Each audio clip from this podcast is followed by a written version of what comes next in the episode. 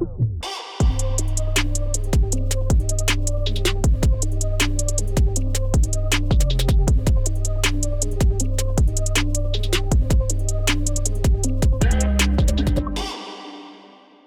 tout le monde à un autre épisode de Chiller chez Boulet. Très très content. On se retrouve euh, encore une fois dans les studios de, de La Poche Bleue.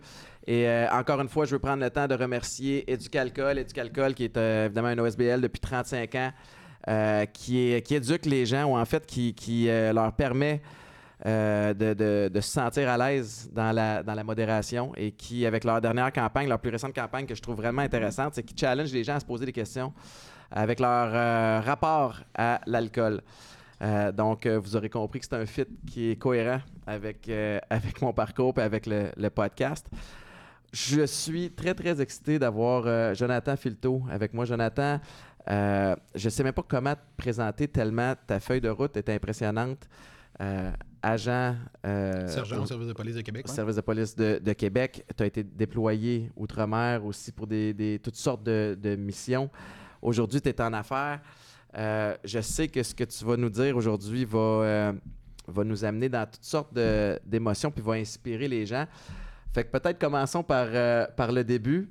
tu es un gars de Québec? Oui, un gars de Québec. et tu as décidé, toi, que ce que tu voulais faire dans la vie, c'était devenir euh, policier. Devenir policier, c'était euh, c'était un choix de carrière euh, unique. Tu sais, des fois, tu. Même étant jeune, euh, il y avait un choix possible pour moi, c'était d'être policier. Donc, il n'y avait pas d'alternative, il n'y avait pas de plan B, c'était ça. Et- J'ai beaucoup d'amis dans le service de police, puis souvent, c'est des histoires de famille. Tu sais, qu'un oncle les a inspirés, leur père. Est-ce que c'était de famille euh, chez vous? Moi, j'avais un oncle, mais j'avais ma sœur aussi qui était, euh, qui était un peu plus vieille que moi, qui, qui venait, qui était jeune policière à l'époque aussi. Donc, euh, oui, c'est tout le temps un peu une histoire de famille aussi. Et tu as fait évidemment toutes les démarches, tu as réussi à, à le devenir. À quel moment réalisé, parce que clairement, avec ton, euh, ton CV, tu as le profil parfait pour avoir du succès dans, dans ce domaine-là. Y a-tu un moment où, où tu t'es dit, OK, j'étais à la bonne place? Ah, dès le début, euh, je me suis senti à bonne place. Dès l'école de police, je, je sentais que j'étais sur mon X. C'est quand on dit être sur notre X. Ouais. Euh, j'ai, euh, j'ai sorti avec, avec des, d'excellentes, d'excellentes notes là-bas. J'ai même et j'ai eu le, j'ai été embauché par le service de police que je voulais travailler. Je voulais travailler au service de police de la ville de Québec. Ouais. Donc j'ai été engagé là-bas dès ma, dès ma sortie de, l'école nationale de police. Et tout de suite, je me, je me sentais à l'aise comme un, comme un poisson dans l'eau. là. Puis, tu sais, ton, ton parcours t'a amené, euh, comme je le mentionnais un petit peu plus tôt, à, à- à te promener pas mal. Euh, garde du corps, t'as été agent pour l'ONU aussi. Oui. Tu sais, ça, Parle-moi un peu du, du volet là, dans le calendrier. Là, ça s'est fait comment, là, tout ça? Oui, c'était au tournant des années euh, 2000, là, euh, 99-2000. Euh, à l'époque, j'étais jeune policier, j'avais environ six ans d'ancienneté. Et euh, les Nations Unies ont fait, c'était le début des, mi- des missions policières. Souvent, on entend parler souvent des militaires qui sont déployés. Ouais. Et à cette époque-là, c'était le début des, mi- des missions. Il y avait eu quelques policiers déployés en Haïti au tournant Ouais. des années 95, OK, lors de la première mission, 94, 95, 96. Et euh, à, la fin de, à la fin 99, euh, début 2000, euh, la GRC envoie une offre d'affectation pour, euh, à différents services de police parce, euh, au Canada pour une mission au Kosovo. On avait la guerre au Kosovo dans les Balkans à cette époque-là. OK? Et euh, ils demandaient des policiers euh, bilingues pour, pour pouvoir joindre le contingent de la GRC et être déployés au Kosovo. Et c'est un peu la partie bilingue qui m'a permis de, Ah, de, de partir parce que ayant, j'avais seulement six ans d'ancienneté. Mais normalement, dans les corps de police, ça prenait au moins une quinzaine d'années d'ancienneté pour pouvoir être déployé. Mais le fait qu'il il fallait être bilingue, ben, Ça m'a permis euh, de, ça m'a permis de passer euh, en avant de des, des policiers qui avaient plus d'ancienneté, mais qui n'étaient pas parfaitement bilingues. Donc, c'est comme ça que je suis parti à ma première mission. En juin, de, en, en juin 2000. En juin 2000. Puis là, euh, t'as quel âge à ce moment-là? J'ai 27 ans environ. Fait que 27 ans, tu. Tu sais, euh, premièrement, ce genre d'affaires-là, puis j'ai plein de questions qui sont peut-être niaiseuses, mais euh, ça passe-tu bien avec ton, euh, avec ton unité? Ou- Oui, tout à fait, parce que je suis déployé dans un contingent, contingent canadien, la plus- je, je suis le, le bébé du contingent, OK? Ouais. Je suis le plus jeune. Par contre, en arrivant là-bas, on est 4500 policiers internationaux, Ah? Donc, le contingent canadien a environ 150 membres. On part par le groupe avec lequel je pars, on est d'environ 20, 25 policiers à, à être déployés en même temps. Et euh, en arrivant là-bas, euh, des fois, des, euh, question de timing is everything dans la vie, là. J'arrive là-bas, on est au début de la mission. Euh, les Forces armées canadiennes sont, sont sur place aussi. Euh, et ils forment une, une- une- une unité qui s'appelle les opérations spéciales. Donc, ils prennent, quatre- ils prennent 150 policiers parmi les 4500 pour former le SWAT et l'unité de protection rapprochée. OK. Puis vous autres, le rôle, tu sais, parce que tu as le. Explique-moi la différence entre le rôle de l'armée puis de Ouais. ce que vous, vous allez faire là-bas. La mission militaire là-bas est une mission de l'OTAN. OK? Donc, eux étaient là pour s'assurer du, du maintien de la paix, OK? Ouais. Des- de- que les hostilités cessent. Et les Nations Unies étaient là, entre autres, avec la, avec la police. Nous, notre rôle, on avait un double rôle. Faire la, en- la moitié des 4500 policiers faisaient la police dans le- Ouais. au Kosovo parce qu'il n'y avait plus de policiers. Donc, et l'autre moitié était en charge au recrutement à la formation d'un nouveau service de police. Parce que le but, c'est que dans quelques années, on veut que les, les services de police, les, les policiers des Nations Unies soient remplacés Ben par oui. une force de police locale. Fait que tu as ces deux Deux entités-là conjointes. mandats-là Ouais. et tu as 150 policiers. 150 policiers qu'on demande pour faire aller aux opérations spéciales. Donc là, on nous demande des tests de course, des tests de tir. J'ai 27 ans, je suis en pleine forme. J'applique là-dedans et je, je me- je deviens du jour au lendemain euh, membre de la plus grosse unité de garde du corps de l'histoire des Nations Unies. On était 89 gardes du corps là-bas pour protéger des, euh, des diplomates internationaux qui venaient envoyer, en, visiter le, Ouais. le pays, protéger des partis politiques locaux, parce qu'il y a une vie politique dans un pays qui est un- une Ouais. province à l'époque, qui est devenu un pays qui se redresse. Donc, on était en, unité, de- en unité de 10 gardes du corps à être affectés à des VIP comme ça. Fait que toi, fait- l'instant de quelques semaines, Ouais. tu pars d'être un, un agent au service de police de la Ville de Ouais. Québec à être dans une unité spéciale Des spéciales. de garde du corps. Fait que là, j'imagine que tu as beaucoup à apprendre. On a reçu une formation de la RUC, la Royal Ulster Constabulary Force en Irlande du Nord, qui, eux, ont vécu une des plus grandes guerres urbaines en Europe dans les années 80-90. OK? Et ces agents-là nous ont formés en protection rapprochée pendant un mois intensif.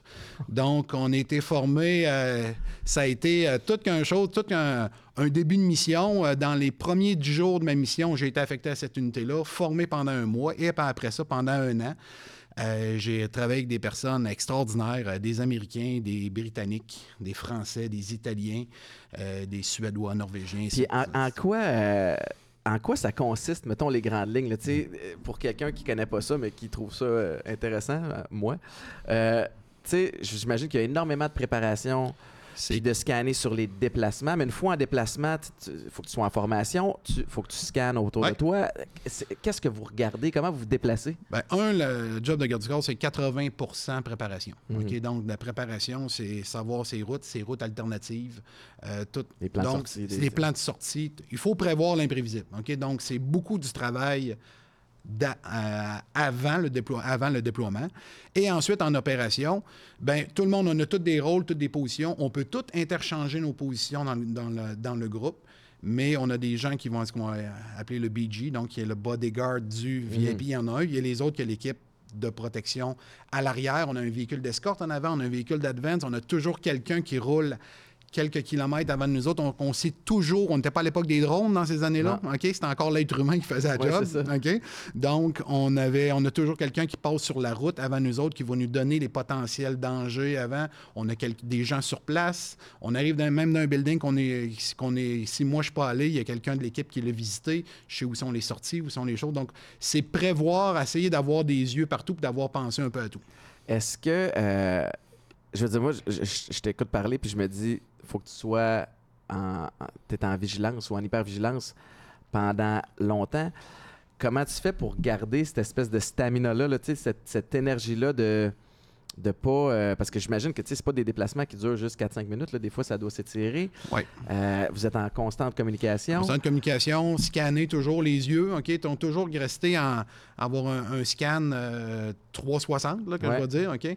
Euh, tout le temps. Donc, tu- on avait, on, on conduisait nos propres véhicules aussi. Il y a certaines missions qu'on avait des chauffeurs. Ceux-là, au Kosovo, on conduisait nos propres véhicules. Donc, c'est les formations aussi, comment tout ce qu'on ne fait pas avec un véhicule. Donc, des fois, quand tu as le véhicule de- d'escorte en arrière, ta job, c'est de, c'est de ramer le véhicule qui pourrait s'approcher. Donc, c'est de foncer sur un véhicule. Donc, des, des choses qu'on qu'on fait pas normalement. Ouais. Puis euh, c'est bien correct qu'on le fasse pas normalement. As-tu à utiliser de ces techniques-là? Ou y a-tu des situations euh, on, a eu, particulières? on, a eu, euh, on a eu des, des situations, euh, soit à la fois au Kosovo, mais ailleurs aussi en Haïti, où non seulement on a eu à utiliser les techniques, mais aussi on a utilisé, on a eu à utiliser nos armes à feu. Ah oui, hein? Ouais. Qu'est-ce qui s'était passé? On été en, euh, en Haïti là, lors de ma quatrième mission. Euh, j'étais, on était au palais présidentiel euh, à Port-au-Prince. Et euh, bon, ben, notre unité, on a été sous attaque. Là, on était de- devant, le- devant, le- devant le, Oh, tabarouette. le, le palais présidentiel. Donc, ça a été un, ça a été un échange de coups de feu qui a duré un certain nombre de minutes. là. Quand ça arrive, Ouais. tu sais, t'as beau avoir été préparé, d'avoir, euh, euh, l'avoir pratiqué physiquement, mais il y, a- un volet théorique puis un volet pratique.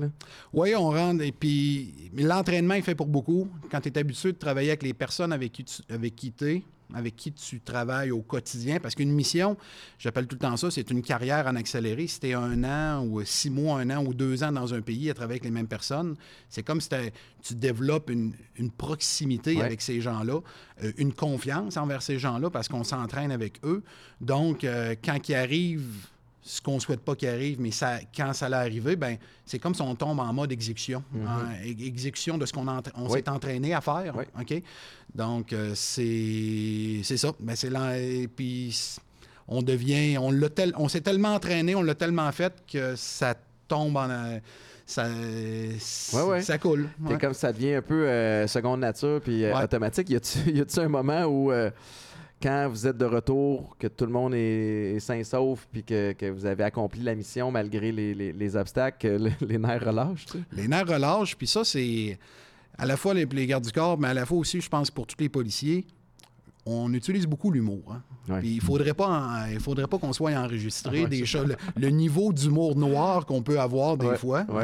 Puis je pense que c'est sain, ok, qu'on aille ça, parce que ça nous permet de ventiler, ça nous permet de C'est une petite mini-thérapie. euh. c'est une mini-thérapie, mais il faudrait jamais qu'on- soit enregistré. Les gens ça n'a pas de bon sens. là. On Ouais. peut pas de- de- ils, peuvent, ils peuvent pas parler comme ça. Mais on pense pas vraiment ce qu'on dit, mais ça nous, c'est comme notre, notre, fa- notre échappatoire, notre façon de, de, de briser une situation qui est, qui est tragique ou qui peut être énormément stressante, puis la ramener vraiment Sur le plancher des vaches. sur le peu. plancher des vaches. Puis c'est ça. La dédramatiser. Ouais, peu. de dédramatiser. Moi, c'est ça qui m'a aidé à garder un équilibre tout au long de mes 26 ans de carrière. C'est vraiment l'humour. Y a, euh, y a-tu des moments, euh, tu sais, à travers des situations comme ça où tu te fais, tu te fais blindsider, échange de coups de feu, euh, t'appliques le training, où tu te remets en question par rapport à tes choix de carrière? Euh, ça m'est arrivé une fois que j'ai été fait une, une remise en question. J'étais dans un. J'étais. À ma deuxième mission, j'étais en Géorgie, en ex-Union soviétique. Et euh, j'étais dans un avion dans un avion cargo, un avion de transport. Et euh, là, on était pris dans un. euh, on était au, maximum que l'avion pouvait endurer avec, avec la température, puis les vents, puis tout ça. On était vraiment dans, dans une petite tempête. Là. Et là, l'avion décrochait à plusieurs reprises. Et là, je me suis dit, là, c'est une des fois dans ma carrière que je me suis dit, qu'est-ce que tu fais ça? Ouais. Tu viens du Canada. La vie est belle. con- t'as une conjointe. Tout va bien là-bas, OK? Tu pourrais te faire ton petit neuf à- de- faire ton travail dans ton service de police, tout va bien. Là, je m'excuse, mais je me suis trouvé cave.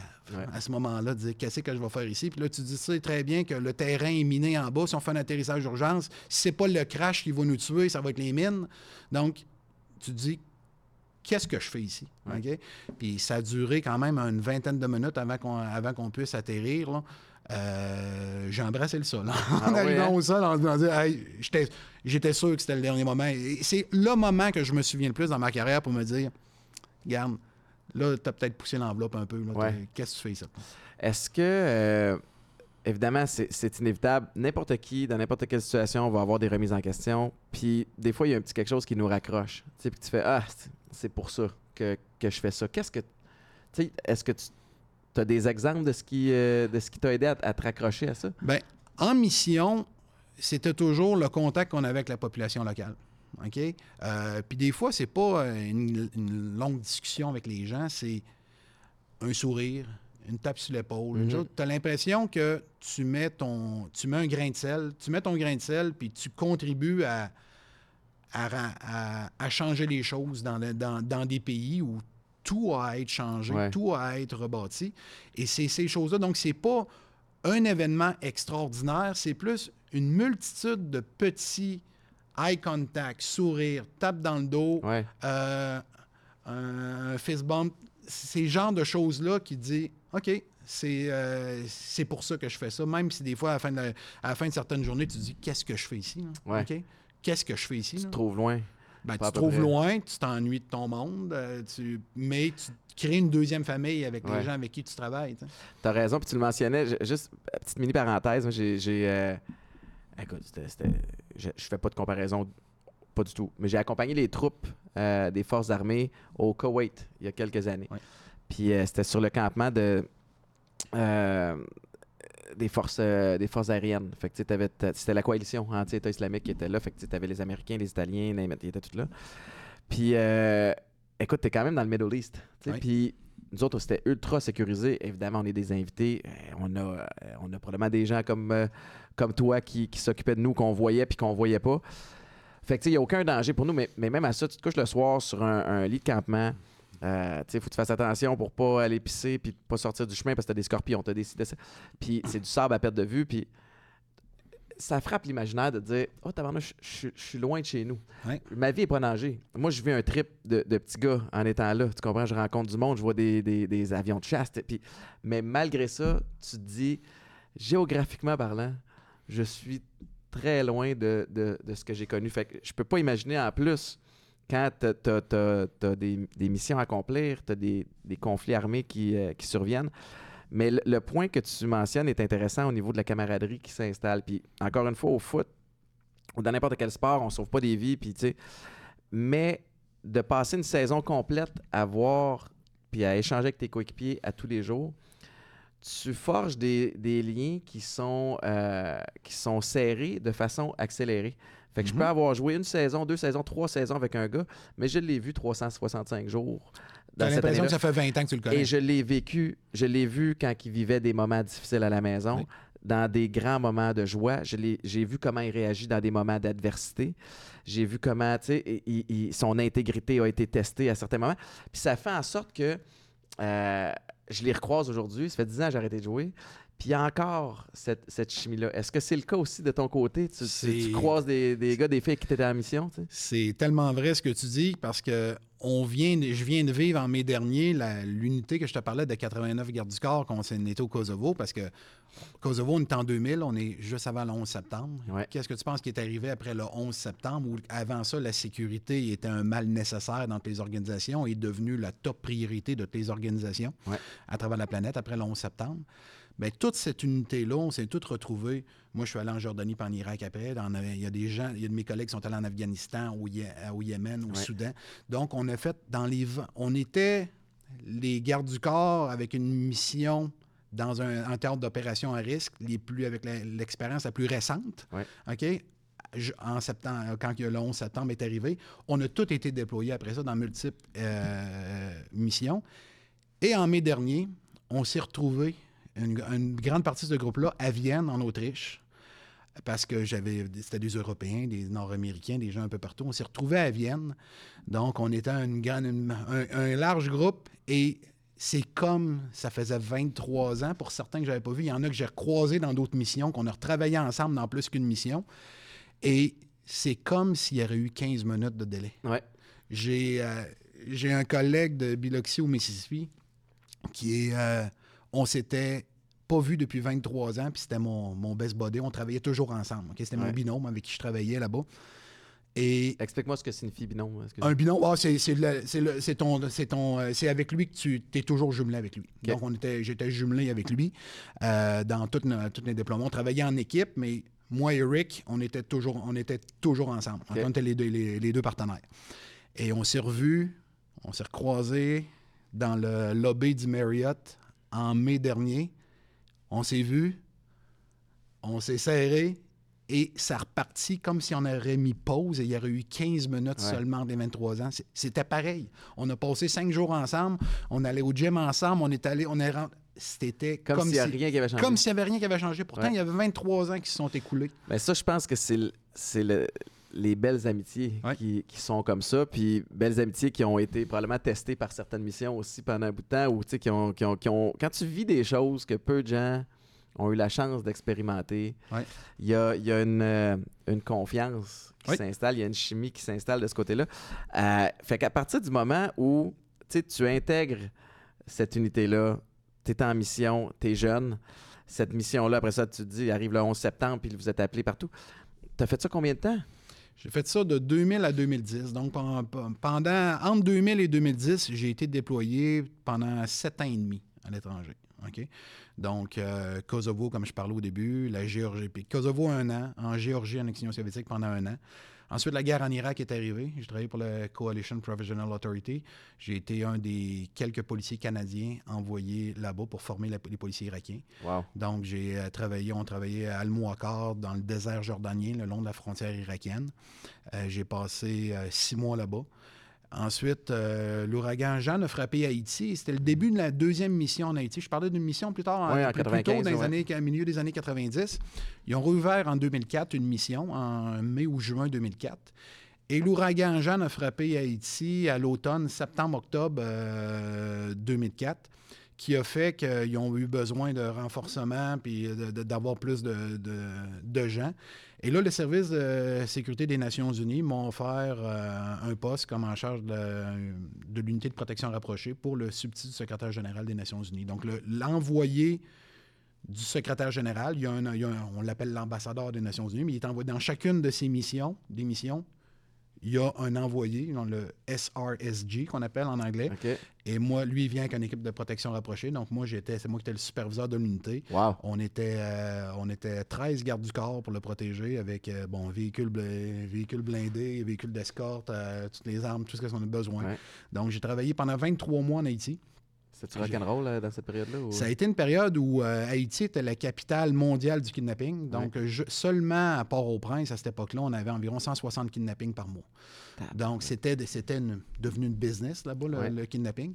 Donc, pas besoin de dire que tous les, les dignitaires ou les gens avaient des équipes de protection rapprochées. Ouais. Puis, il y, avait, il y avait un risque réel pour euh, ces gens-là parce que le, le kidnapping était devenu. C'était pas un problème de guerre en Haïti, hein, c'était vraiment un problème de gang. Ouais. Donc- y avait-tu un modus operandi, leur façon d'opérer, des, des, des espèces de. Euh, des signes que, que- qu'il y a quelque chose qui s'en venait? Ben, pour les gens, les- ceux qui étaient victimes de kidnapping, oui, souvent, c'était toujours dans, les, dans leur période de, de congé ou les périodes où est-ce qu'on baisse notre garde un peu. Là, Mhm. OK? C'est pour ça que nous autres, ben, il était- il y avait jamais de. Il était toujours. Il allait au restaurant le soir, il y avait la même protection que s'il en allait au bureau où il y avait une visite officielle. C'était. 20 C'était 24, 24 sur 24 là, Ouais. qu'on avait, qu'on avait, avait sa protection. Là. 13 Non. personnes. Ouais, on était quand 13 même- personnes, ouais.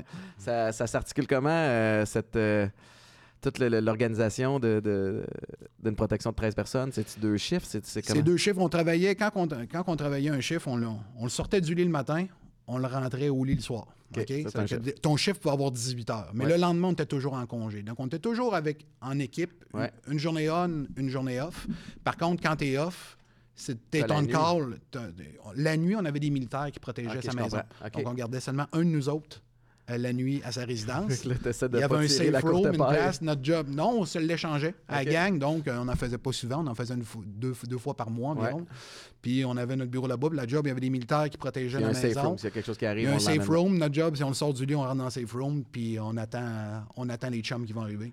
C'est euh, c'est fascinant quand même. Ouais. Fait, pendant au-dessus d'une dizaine d'années, euh, t'es pas policier. Tu T'es pas policier à Québec, en fait. Je suis policier, mais pas à Mais- Québec. ben, c'est ça. Puis ça t'es-tu arrivé à donné de regarder en arrière et te dire Attends une minute, le, le- le petit gars voulait être, être policier, puis patrouiller, puis devenir sergent comme tu l'es comme tu l'es maintenant? Puis là, tu te retrouves dans des missions de, de- de haute importance. Y a-tu des, des moments où ça t'a fait sourire? tu sais? Ben oui, puis un, j'ai toujours considéré que c'était une chance inouïe que j'avais. Moi, je le voyais comme ça parce que c'est volontaire. On m'a jamais forcé pour aller là. Moi, j'appliquais, puis c'était volontaire, OK? Et après Haïti, je suis parti en Côte d'Ivoire. J'ai passé un an en Afrique euh, en 2009. Euh, donc, j'ai pu voir différents, types de missions, différents types de continents. Puis comme garde du corps aussi, on voyage beaucoup aussi avec notre VIP. Donc, ça m'a amené à... Cette carrière-là m'a amené à faire euh, tout près de 100 au-delà de 130 pays. Donc, j'ai visité, euh, j'ai fait, un, un tour, un tour de la planète. euh, ça a été. euh, et plus on voyage, plus on s'aperçoit qu'on n'a rien vu aussi. C'est Ouais. le problème de voyager. Le clash des cultures aussi. C'est que là, Euh, j'ai culture, ouais. euh, À quel moment tu as été le plus challengé?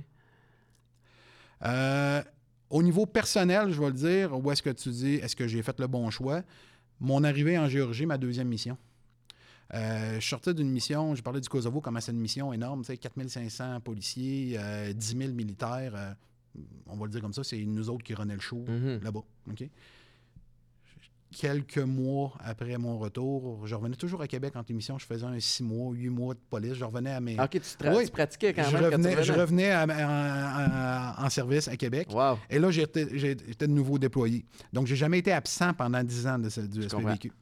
Et là, quand je suis arrivé en Géorgie, euh, j'arrive dans une toute petite mission, mission d'observation. On est 160 militaires, civils et les gardes du corps inclus. OK. OK? Tabarouette, c'est- c'est- Il y a personne, les, les militaires ne sont pas armés. C'est une mission d'observation. Il y a seulement nous autres qui ont été armés, puis on a, des, on a seulement des armes de poing, on n'a pas d'armes longues. OK. Donc là, c'est plus nous autres qui mènent le show. Ben non. OK? Quand j'arrive là-bas, ils ont abattu un de nos hélicoptères. Euh, ça a été une mission où est-ce que tu dis, la- les, premières, les premiers jours, je suis arrivé là-bas, j'étais dans une chambre qui est à peu près gros comme mon walk-in chez nous en ce moment. Et là, je me suis dit, il y avait juste un téléphone, il n'y a pas de télévision, rien. Je me suis dit, ouais, OK. Là, euh, Les conditions sont pas que cool, puis on n'est pas équipé pour gérer s'il y a une attaque. exactement, exactement. Là, tu te sens petit, OK? Ouais. Et là, tu dis, ouais, OK, là, il va falloir euh, utiliser. euh, Puis t'as fait quoi? Euh, ben on le corps humain, c'est une belle, une belle Ouais, on machine. On s'adapte, hein. à tout. hein. Donc, c'est. tu- on rencontre les collègues, on vient qu'on développe une confiance avec ces collègues-là. Population locale aussi. Donc, tout ça qui a fait que, bon, après un certain nombre de mois, ça devient.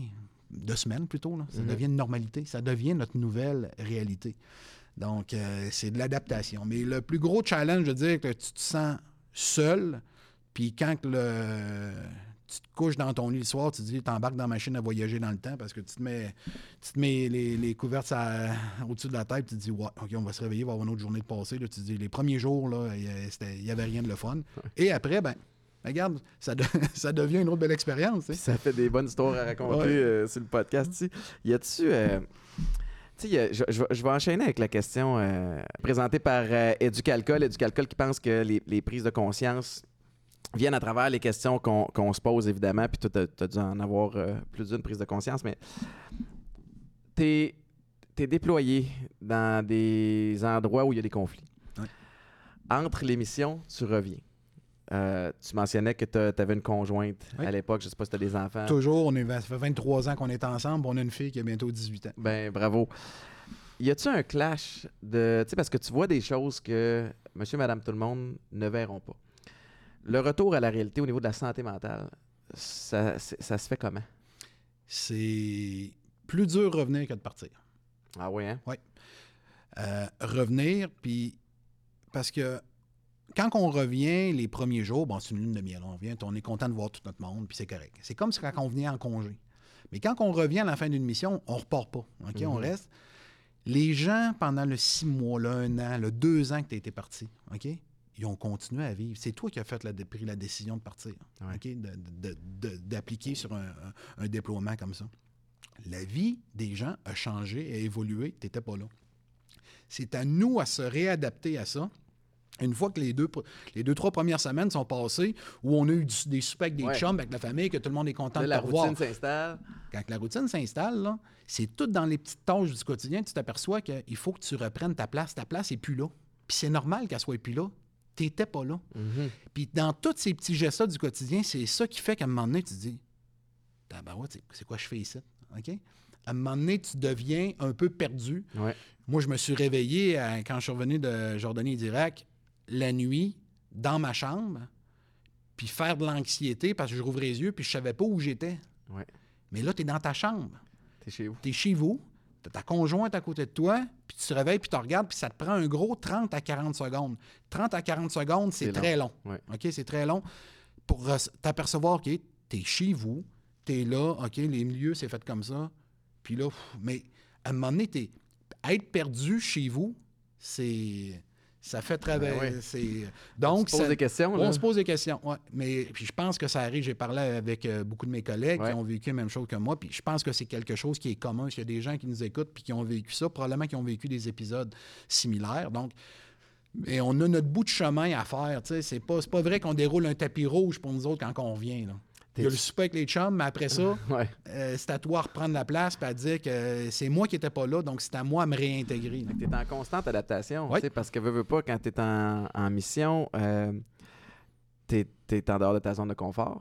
Il faut que tu t'adaptes. Il faut que tu Ouais. tu faut que tu es challengé. Le challenge, puis moi, c'est ça que je recherchais là-dedans. C'est pas toi qui colle toutes les shots non plus. Tu Ah dans non, le pas si on dit t'es, t'es déployé là-bas, mais ça va être ça. Puis euh, voici la mission. Puis il Et voilà. n'y a pas de oui mais. Là. Puis quand tu reviens à la maison, faut que tu te réadaptes aussi. Puis tu t'ajustes. À quel point euh, c'est formateur pour ta vie en général? Ah, tu deviens une nouvelle personne, une autre personne. Tu grandis comme personne. Euh, Est-ce que c'est. Puis c'est sûr que ça change. Ça va changer euh, tout être humain qui, passe- qui, qui tra- qui traverse un des, des épisodes comme ça. Ça te change, ça te construit. Ouais. OK? tu apprends à ne. Faut pas se compter de menterie. Mhm. On se dit, on vit ce qu'on a à vivre quand on, quand on a à le vivre, puis il faut pas accumuler de choses. Euh, Je dis souvent, moi, on peut mentir à bien des gens dans la vie, mais on peut pas se mentir à soi-même. Si on se ment à soi-même, ça nous rend plus vulnérables quand il arrive des événements euh, potentiellement stressants. Et c'est là que des fois que deux personnes qui vivent une même situation s'en sortiront pas De la même façon. psychologiquement de la même façon. Y avait-tu des ressources? Y avait-tu des, des, des suivis, des petits check-ups euh, pour s'assurer que, tu sais, ou entre vous autres, des petits messages, hey, comment ça se passe de ton bord, ou tu sais? Ben, j'ai vu une évolution. Entre ma première mission au, Kosovo et ma dernière, oui, il y avait une. Puis même au niveau du service de- des services de police, euh, maintenant, il y a des, il y a des, on- y a des il y a des ressources. prises en charge, il y a des ressources. C'était moins le cas en 2000. Ouais. OK? il y en avait, mais c'était, on va dire, minime. Mm. Maintenant, il y a des bons. Maintenant, ça allait évoluer. là, OK? Puis je pense que euh, ce que nos militaires canadiens ont vécu en, Afghanistan, la Bosnie avant, qui était. Eux autres, été. euh, c'était plus minime, OK? Mais avec l'Afghanistan, ça l'a conscientisé les gens, justement, à offrir ces ressources-là, Ouais. au- autant aux militaires qu'aux policiers qui sont déployés, ou même ceux qui vont vivre des événements potentiellement stressants au quotidien, parce que ça arrive ici, c'est pas parce qu'on est au Canada que Non, ces non, événements n'arrivent pas. On avait reçu euh, un de mes chums sur le podcast, justement, il y a, il y a quelques temps, Louis-Philippe Lebel, qui est un, un ancien militaire qui était venu nous parler de tout ça. C'est- fascinant aussi. Dis-moi, quand, euh, quand tu as été déployé outre-mer dans des, dans des missions, tu as été bodyguard, tu sais, puis que tu reviens pour ton euh, 4, 6, 8 mois euh, être policier à Québec, trouves-tu le moyen d'avoir du fun ou, il manque un petit thrill? Non, j'ai trouvé le moyen d'avoir du fun. C'est sûr que la première fois que tu es appelé sur un vol de char, c'est pas la même importance que quand tu l'avais.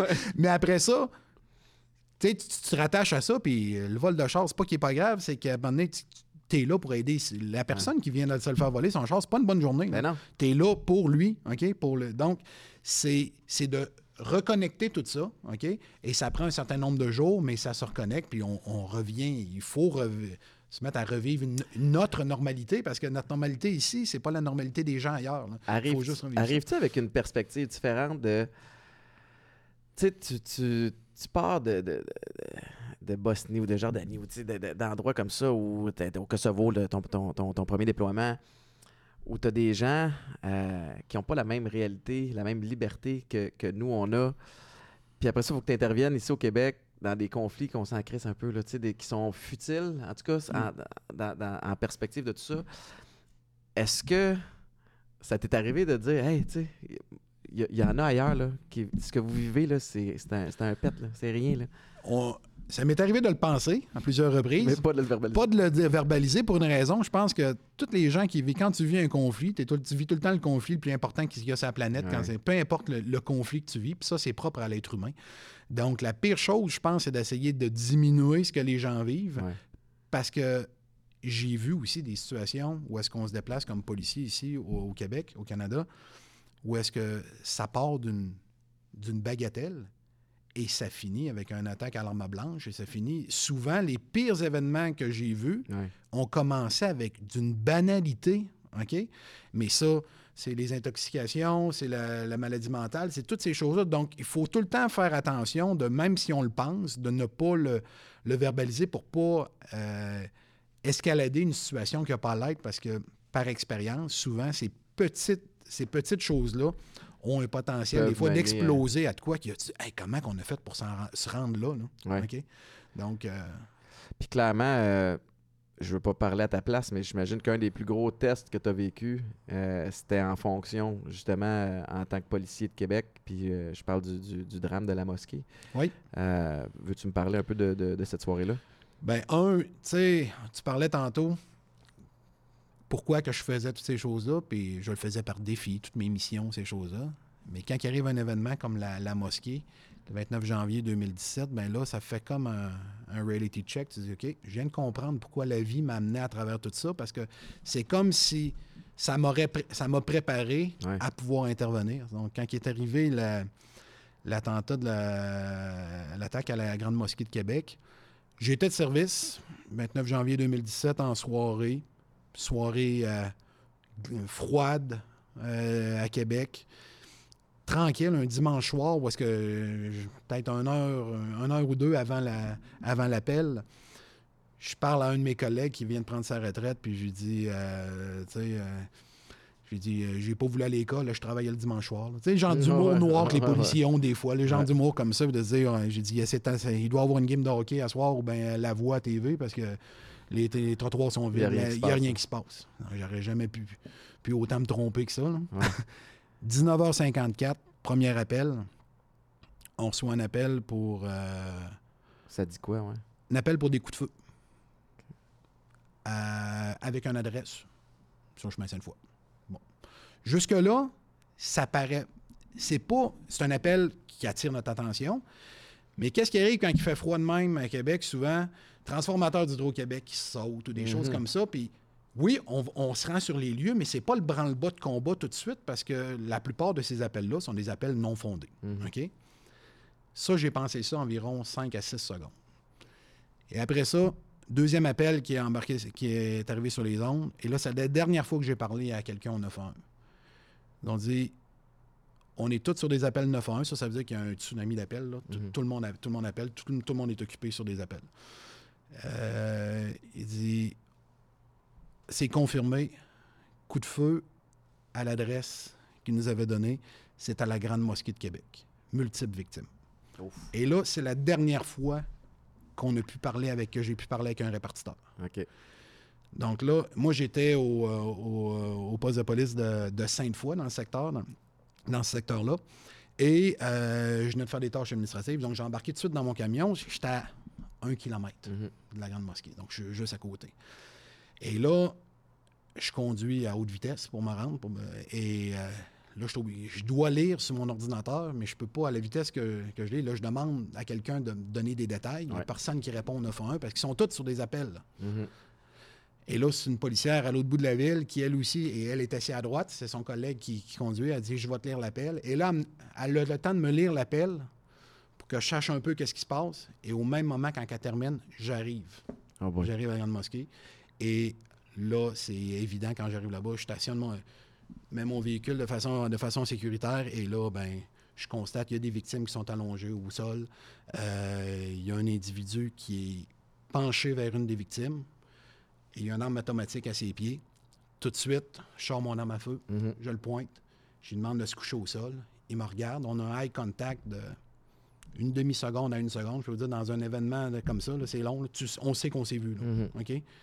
Il fait 180 degrés puis il part à la course. Ouf. Donc, moi, je pars à la course et là, tu deviens en hypervigilance. Tu, tu vois, tu perçois des Parce choses. que là, tu à sais pas s'il y a une seule on sait personne pas ou un seul On sait tireur. pas, là, ou- on sait rien. là. OK? On sait juste que je vois des victimes au sol. J'en vois une qui est, est décédée, c'est sûr. Mhm. Un autre qui est encore en vie. Et je vois un autre corps dans l'entrée de la, dans l'entrée de la, de la mosquée, dans, dans le portique. Je cours après ce suspect-là. Et là, je lui demande de se coucher au sol. Et j'ai été le premier surpris. À un moment donné, je lui ai crié. Puis, OK, c'était assez... euh, Directif. c'était assez directif. Et j'ai dit que j'allais, euh, qu'il devait se coucher au sol, sinon j'allais faire feu, j'allais le tirer. Et là, j'ai été le premier surpris. Il s'est couché au sol. Il s'est couché au sol. Là, je suis allé, je l'ai contrôlé. Et là, j'ai un premier collègue qui est arrivé. On l'a mano- on, euh, il a été menotté. J'ai un deuxième collègue qui est arrivé à ma droite. Je me souviens encore, c'est une recrue. Euh, et il y a environ peut-être quoi, une vingtaine de mois de police à cette époque-là. J'ai dit, je le regarde dans les yeux, je lui dis, euh, t'es prêt? J'ai dit, on, on rentre dans la mosquée. Mm. Et là, on est rentré à l'intérieur. Et là, c'est à ce moment-là que là, on a, on a vu l'ampleur de ce, qui, de ce qui se passait là. Donc, euh, on a dû enjamber une des victimes qui était dans, qui était dans, dans le portique. Et là, en entrant là, c'est, c'était le chaos. C'est des victimes couchées au sol, des gens qui sont là, qui vivent la pire journée de leur vie. Euh, en même temps, tout le monde n'est pas, peut être potentiellement le suspect. Ouais. On rentre dans une pièce, c'est la grande salle de prière. Il y a une, une vingtaine de personnes, 20-25 personnes qui sont là. Ça hurle, ça crie. Et là, les gens, ils veulent nous dire. Ils nous donnent toutes plein d'informations. Il est en haut, il est en bas. il est- Et là, à un moment donné, tu as tellement d'informations qui rentrent en même temps que tu te dis, là, Faut que il faut que je, me ferme, faut que je me ferme à tout ça. Puis il faut que ce que je vois, ce que j'entends puis ce que je ressens, c'est ça qui va me guider là-dedans. Parce Ouais. que, puis ils sont tous de bonne foi. Il n'y a personne qui voulait nous induire en erreur là-dedans. là. Mais ils ont toutes, ils sont tous Puis ils ont toute une version différente. ils ont toute une version différente, ils l'ont toutes vu d'un angle différent, ils ont couru, ils ont changé de position, donc on ne sait plus du tout qu'est-ce qui se passe. Mhm. Sauf que, et là, on entre avec nos, armes à, nos armes à la main, pas besoin de. tu sais, et, et là, on pointe ces gens-là, puis on leur demande de se coucher au sol. Donc là, ces gens-là viennent de se faire tirer dessus, et là, ils ont deux policiers qui rentrent en dedans, armes à la main, qui les pointent encore, puis ils demandent. Donc, euh, là, c'est d'essayer d'être empathique avec ces gens-là, tout en pointant un arme à feu à ces gens-là. Ça paraît bizarre ce que je dis là, mais puis moi, je disais, aidez-nous à vous aider. Couchez-vous au sol, on va, on va le trouver. Couchez-vous au sol. Et les gens se sont couchés au sol, nous, ont, nous écoutaient. Il y avait des puis là, il y avait des victimes euh, mortes, blessées à travers tous ces gens-là. Je me souviens encore d'une personne qui donnait des premiers soins, puis euh, on s'est regardé, puis il y a comme eu un, un, un regard qu'on s'est dit, OK, regarde, c'est couche-toi pas au sol, continue ce que tu fais. OK? J'ai pas eu besoin d'y expliquer. Ouais. Il a compris que je qu'on tolérait qu'il soit pas couché au sol comme Ouais. les autres parce qu'il était en train de il était en train d'essayer de sauver, le- Ouais. sauver la vie d'une des victimes. Et euh, là, il y a un moment qui était un des moments que je me souviens le plus, puis qui m'a. Tu sais, qu'on reste, qu'on, je vais me souvenir jusqu'à la fin de mes jours. On rentre dans une petite pièce qui est at- attenante à la grande salle de prière. Et là, il y a des. euh, il y a des gens qui sont couchés au sol. Et notre but, c'est de ramener tout le monde vers la grande salle de prière parce que là, on est juste deux policiers à ce moment-là. J'entends des sirènes, j'entends des, je vois des gyrophares, je vois, je vois que ça arrive, mais on est encore juste deux. Donc, à deux, on veut amener tous les gens dans, une, dans un endroit Ouais. de façon à pouvoir contrôler tous ces gens-là. Si tu les as dans différentes pièces, ben, Ben oui. puis on ne sait pas où est le suspect. là. On ne sait pas. là. on a quelques informations. Tout se déroule en temps réel. là. OK? Donc, on les demande de se déplacer là. Et là, quand, ils- quand, ils- quand on les demande de se déplacer, ils soulèvent et là, on voit des petites têtes d'enfants qui sortent dans- en dessous d'eux autres. là. Donc, ces gens-là ont eu le courage de se coucher puis de servir, de s'offrir comme bouclier humain pour protéger des enfants. Ça, c'est des scènes que je vais me souvenir jusqu'à la fin de mes jours. C'est inimaginable. Et faire déplacer ces gens-là, aller les placer avec le reste, le, le- reste des gens. Et là, c'est le dans toute l'intervention, je travaille avec des personnes extraordinaires ce soir-là, c'est la seule fois que j'ai senti une petite hésitation. Je sentais qu'il y avait de l'effervescence à l'extérieur, mais on était encore juste deux à l'intérieur. Mhm. Et c'est là que j'ai ondes. J'ai dit, euh, le 300, on est en dedans. Le 300, c'était mon, mon, mon- mon indicatif. Ouais. J'ai dit, euh, ça me prend du monde en dedans, il faut que ça rentre. Et là, en l'espace de quelques secondes, j'ai eu 5-6 policiers de plus qui sont entrés avec moi. À partir de ce moment-là, on a commencé à se diviser les tâches. Et là, on a dit, bon, mais là, il faut. euh, On a, la- le, le rez-de-chaussée était, était en voie d'être sécurisé. Là, on s'est dit, euh, on va où? Parce que l'information que je disais tantôt, Ah ouais, c'est partout. partout. là. OK? Et là, on voit des. euh, Il y a des traces de sang qui mènent vers une cage d'escalier. Puis on s'est dit, bon, ben, on va suivre cette, in- on va suivre cette indication-là. Plus probable ou moins probable. Donc, euh, je pars, on part avec une équipe de. Je laisse deux policiers qui, surveillent l'endroit.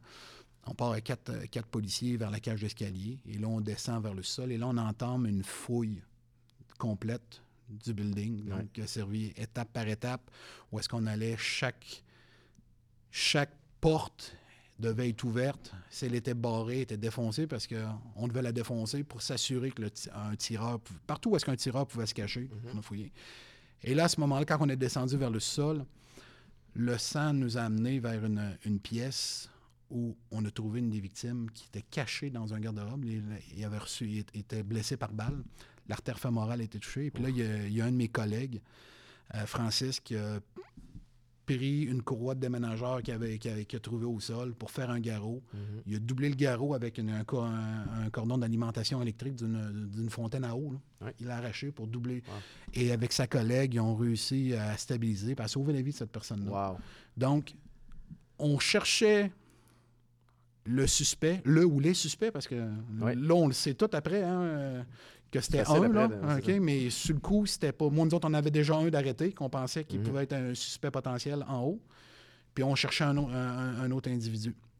Mais plus on avançait, plus on trouvait des victimes, des gens soit apeurés ou des gens blessés. Mhm. Donc, c'était un mélange de, ch- de fouilles et de. Puis je vais l'appeler vraiment une chasse. OK? C'est vraiment une chasse au suspect parce que le sentiment qui, qui nous anime quand on rentre là-dedans, là, c'est de la rage. Puis on dit, on veut juste le trouver Ouais. pour mettre fin à ce qui se passe là. On était. J'étais vraiment. Mon minding était vraiment comme un chasseur. J'étais à la chasse et j'allais, j'allais, mettre, j'allais mettre fin à la, à la menace. là. Donc, mais avoir ce minding-là, puis en même temps, à chaque, chaque fouille qu'on faisait, on trouvait des gens, des victimes, des gens blessés. Donc, ça, ça donne un peu l'état d'esprit. Cette fouille-là a duré euh, une, une vingtaine de minutes sur les, euh, sur les étages, parce qu'il y avait le sous-sol après ça. Et dès qu'on trouvait des gens, on les ramenait toujours à notre point zéro. À notre point zéro, qui était la grande salle de prière en avant. Ouais. Donc, on a fait l'étage en haut. Et là, il y a d'autres équipes qui arrivent. Et ce n'est qu'une vingtaine de minutes plus tard, 20-25 minutes plus tard, que on a, on a le les, les répartiteurs 9-1 nous disent qu'ils viennent d'avoir un appel du- d'un suspect qui disait être l'auteur de la fusillade, qui est, au pont, près du pont de l'île d'Orléans. Et là, donc, on envoie une autre équipe. Moi, j'ai une équipe SWAT qui est en route vers, euh, l'endroit où je suis. On, se trouve à avoir une deuxième scène de crime. Et l'auteur de la, de la fusillade va être arrêté au pont de l'île d'Orléans parce que lui-même il a appelé le 911 et c'est un autre, une équipe du GTI qui est euh, qui est allé l'intercepter là-bas et euh, qui était, il était arrêté euh, là-bas dans la soirée. Donc environ euh, une- 1h15 parce qu'il y a eu des négociations là-bas avec le, avec le, le tireur. là. Ça n'a pas, été, euh, ça a pas été en 5 minutes. là. Ça a Mhm. pris un, ça a été de longue haleine.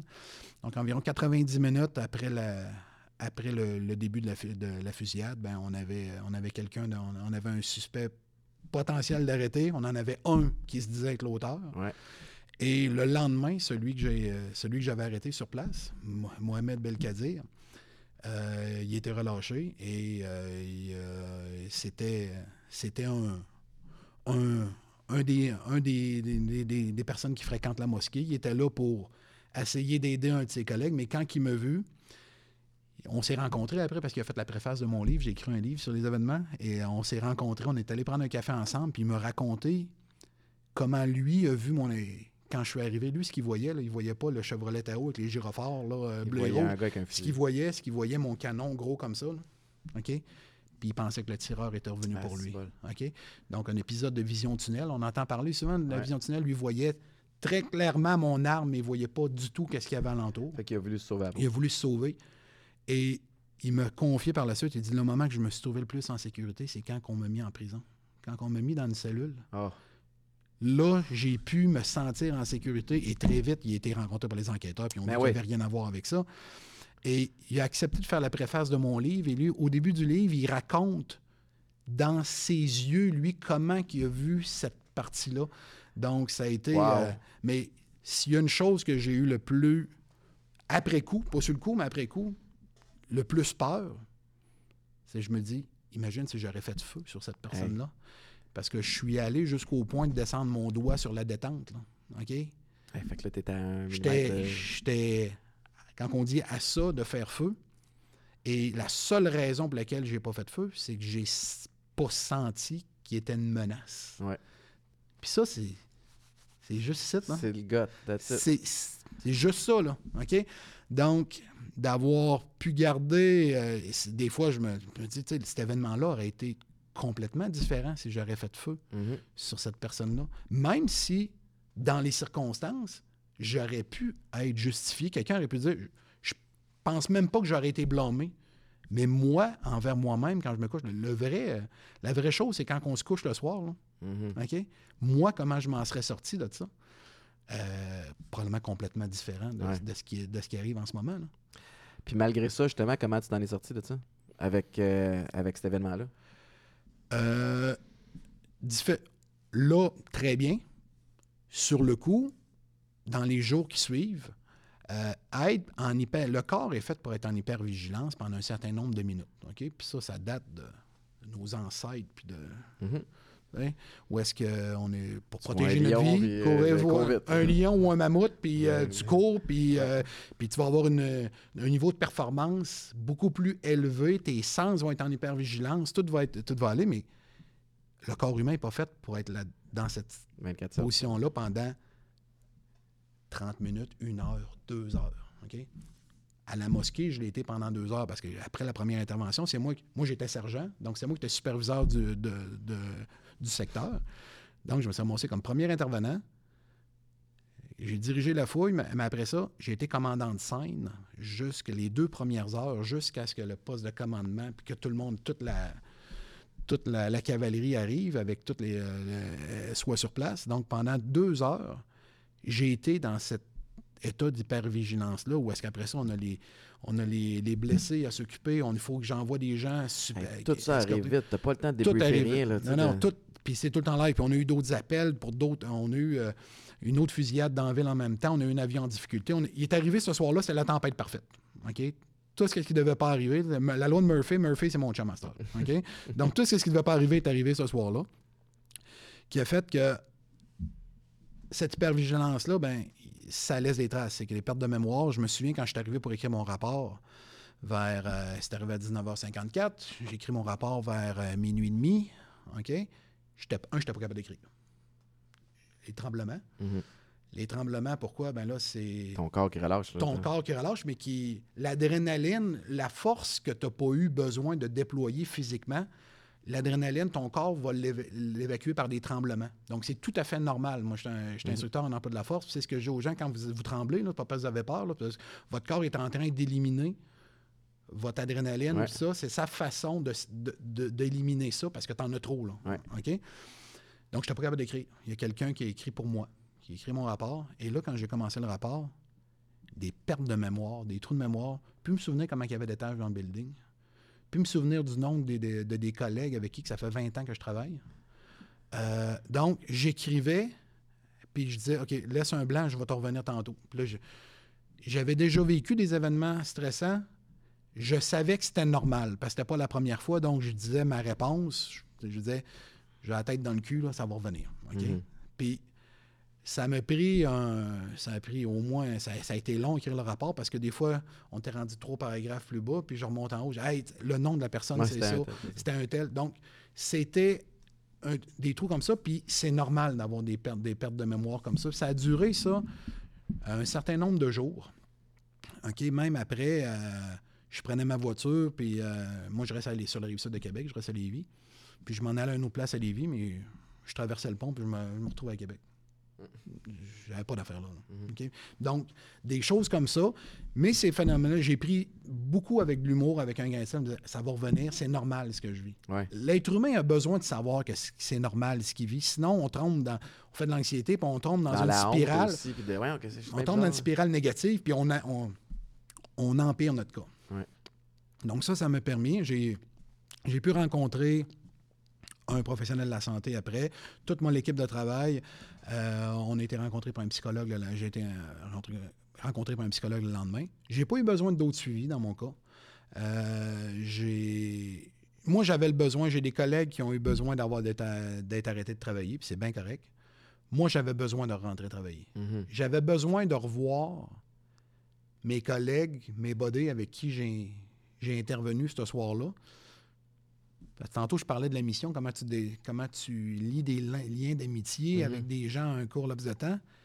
Et là, je peux dire que l'amitié, on est passé de collègues ce soir-là à des gens qui viennent de vivre une expérience hors du commun. Là. ça va vous lier à Ces gens-là, on est liés, puis quand on se voit, on n'a pas besoin de se parler pour se comprendre. Ouais. On a vécu quelque chose de tellement intense ensemble.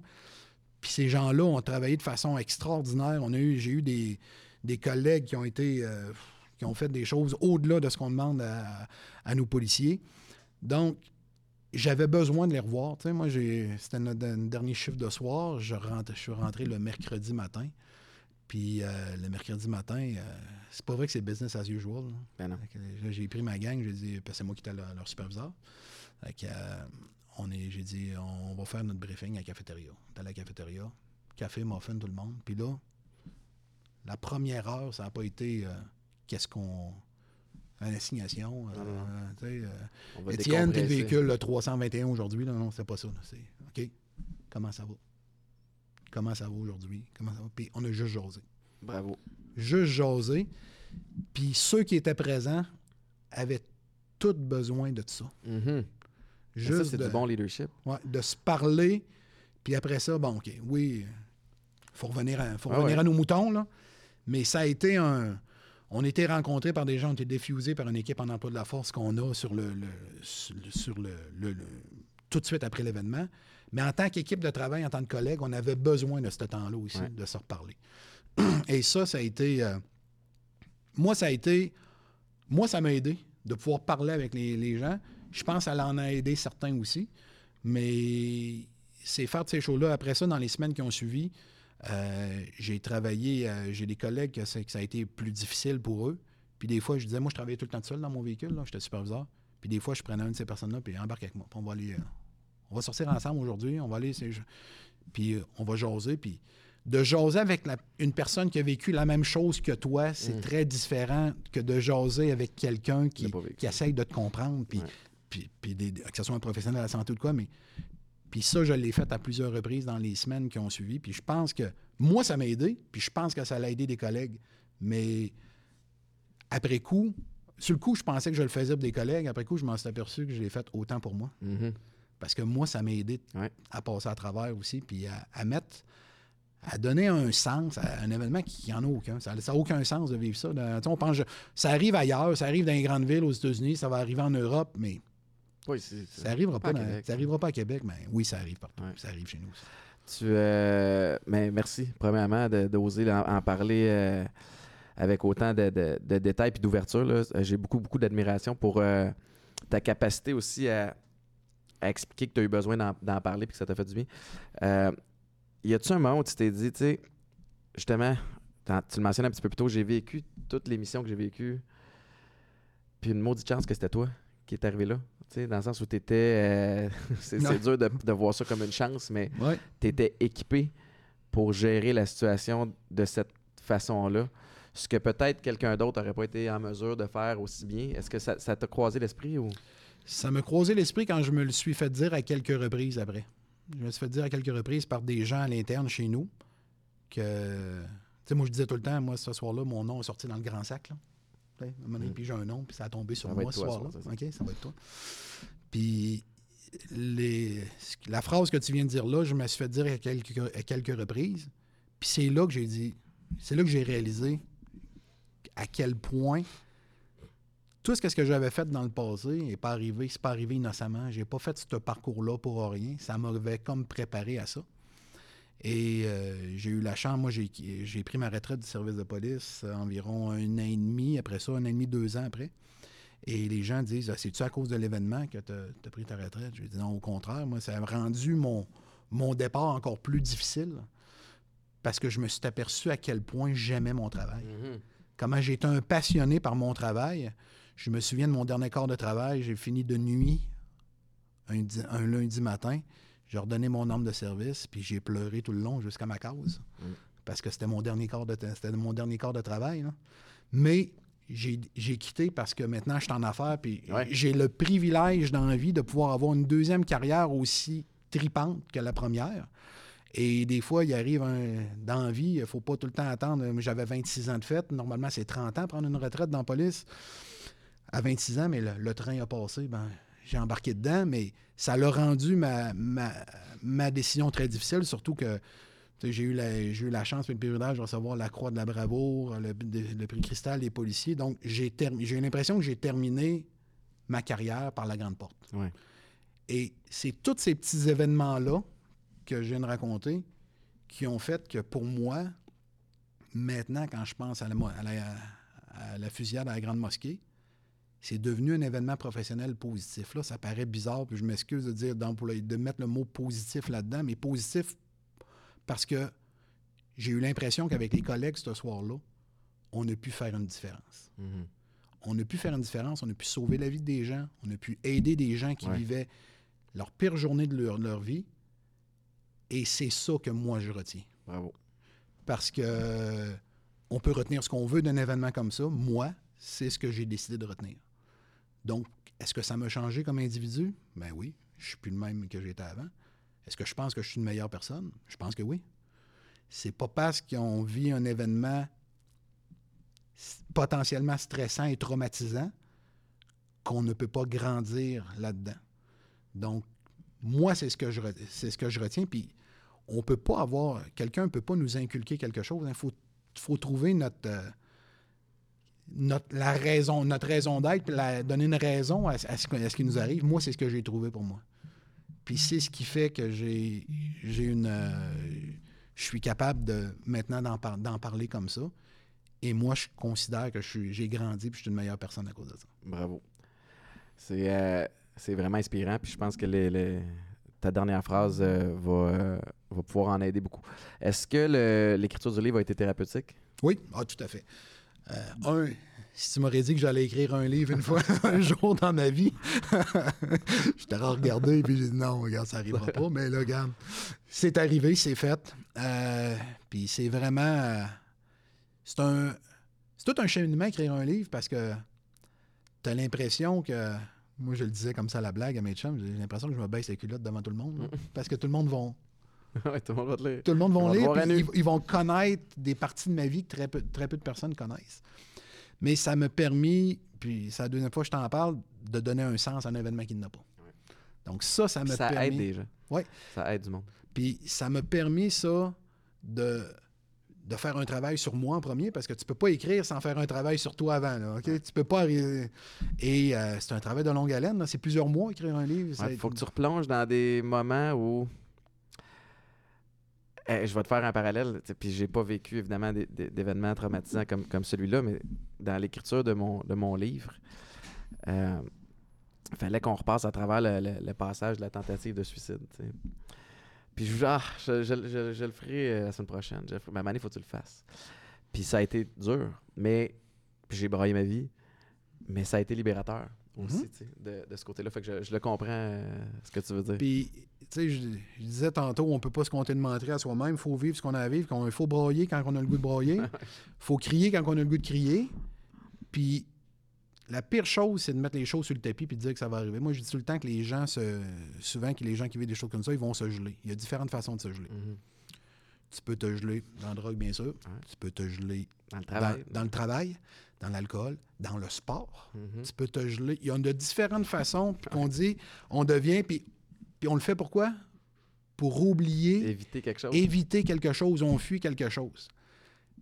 Et ça, ça devient comme une cicatrice qui guérira pas. Et quand tu vis, moi je dis tout le temps, quand on fait de la trail dans la vie, puis on a tout un trailer. On a 100 des êtres humains ont un trailer. Là.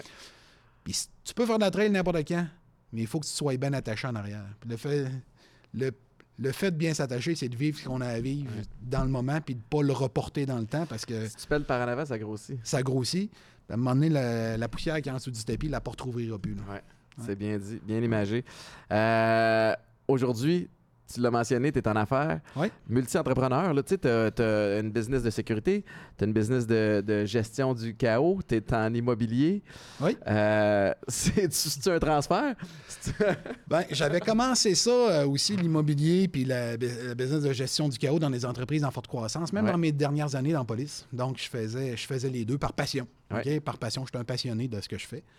Et là, maintenant, ben, je suis à 100% là-dedans. Je suis directeur général puis chef des opérations chez Trudel Corporation. C'est pas une corporation, donc on est un grand développeur immobilier à Québec.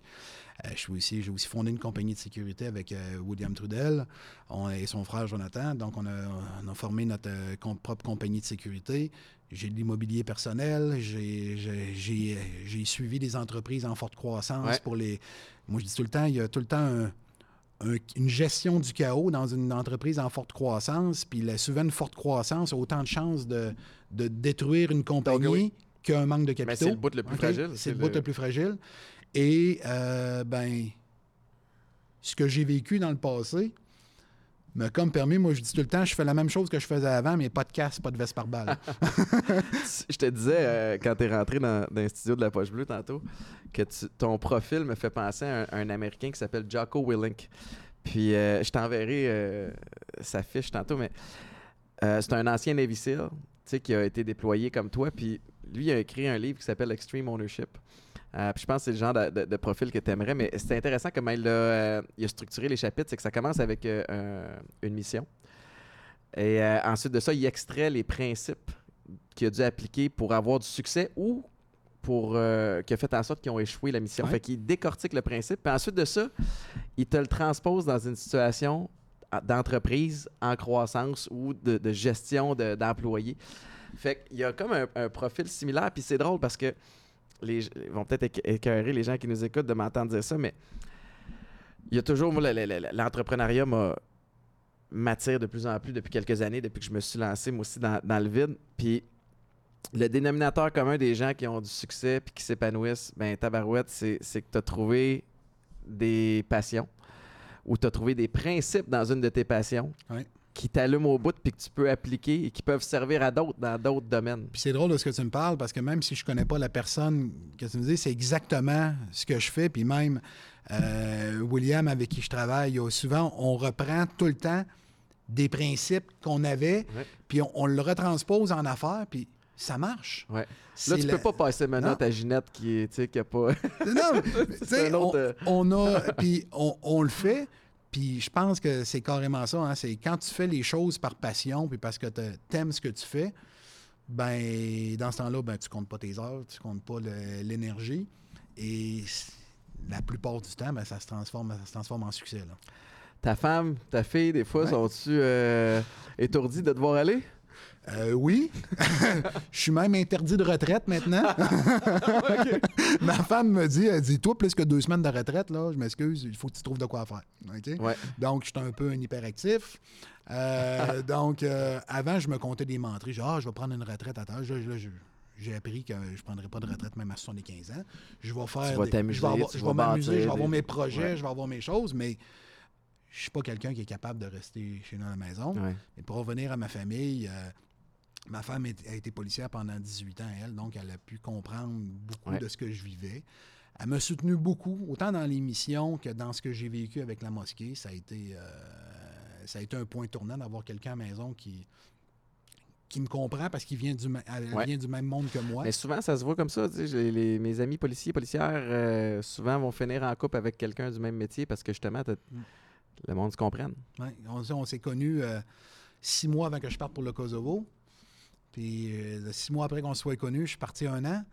On s'est fiancé en Autriche pendant ma, pendant ma première mission. On s'est marié en République dominicaine pendant ma deuxième mission. On a conçu notre fille pendant ma mission en Haïti. ma fille est venue en Haïti, elle avait sept mois la première fois. Euh, ça a été. Euh, c'est beau. On a vécu. puis on dit tout le temps, là, c'était les commémorations 22 ans du 11 septembre cette semaine. Et hier soir, on en, j'en parlais justement avec ma conjointe, puis on disait comment cet événement-là avait changé notre famille. Nous autres, ça a changé bien des mondes, bien du monde à travers la planète. Ne mm-hmm. Je veux pas me. Mais pour nous autres, ça a changé, ça a fait que j'ai été déployé euh, un peu partout sur la planète. Puis c'est à cause du 11 septembre. Parce que l'implication. Ah, mais il y avait un avant le 11 septembre. Il y avait un, avant et un après. Et euh, donc, ça l'a changé, ça a changé notre, famille. Euh, mais après 23 ans de vie commune, ma fille va avoir 18 ans bientôt. Euh, c'est, euh, je suis, je suis privilégié de pouvoir avoir vécu tout ça, d'avoir encore une, vie de famille euh, forte, d'avoir une conjointe avec moi. et d'avoir une, une, une fille de bientôt 18 ans épanouie. tout Mhm. ça. Donc, je, Mais t'es un beau, un beau modèle pour ta famille, puis clairement pour, pour les gens. Merci. Y a-tu un mot de la fin euh, que tu pourrais dire aux, gens qui, euh, qui nous écoutent? On sait pas, on sait jamais ce que les gens vivent, mais euh, des fois, d'avoir quelqu'un comme toi qui a vécu des traumas, ça peut nous permettre de, de relativiser puis de dire, ouais, OK, si lui est capable, moi je suis capable aussi. de pas se compter de menterie, de vivre ce qu'on a à vivre quand on vit un événement comme ça. On se sent tout le temps très seul. On pense tout le temps qu'on est les seuls à avoir vécu quelque chose comme ça. D'en parler, pas de garder ça en dedans, d'en parler. Vivre les émotions qu'on a, à- qu'on a à vivre, de ne pas essayer de les cacher, les choses. Et euh, ça va nous changer, oui, mais ça va nous faire grandir. Donc, il y a un, il y a un avant puis il y a un après. Donc, euh, je pense que c'est le- la chose à- retenir. Extraordinaire. Merci infiniment. J'apprécie. Super. Jazette. Merci tout le monde d'avoir euh, écouté. On peut te suivre. Est-ce qu'on peut te suivre à, à quelque part? Ton livre est Mon disponible? livre Au cœur du chaos, toujours disponible. Euh, je fais des conférences aussi. Ouais. Donc, euh, Que jonathanfilto.com. j'espère, tabarouette. jonathanfilto.com. euh, je peux être conférencier dans des. euh, que ça, se- puis même, pas nécessairement que ça soit dans, pour des services d'urgence. hein, des fois, c'est unique. Des, j'ai En eu des- entreprise, euh, en entreprise, dans les écoles. Dans c'est- les écoles. Donc, euh, je le fais par passion. ça, je Ouais. le fais. J'ai une facilité d'en parler, puis ça, me fait du bien au- à moi Ouais. aussi de le faire. Donc, je le fais autant pour moi que pour les gens. là. Mais, euh, donc, euh, oui. jonathanfilto.com, euh, allez, allez vous abonner. Puis si vous, avez, si vous avez une entreprise en pleine croissance, ben faites appel à sa gang ou des projets d'immobilier à Québec. Merci beaucoup. Encore une fois, la présentation de l'invité, ben, c'était grâce à Éducalcool. Éducalcool qui est une OSBL depuis 35 ans qui... Évidemment, encourage les gens à consommer avec modération, puis plus récemment, ben, vous encourage à vous questionner par rapport à votre rapport avec l'alcool. Merci beaucoup. On se retrouve la semaine prochaine.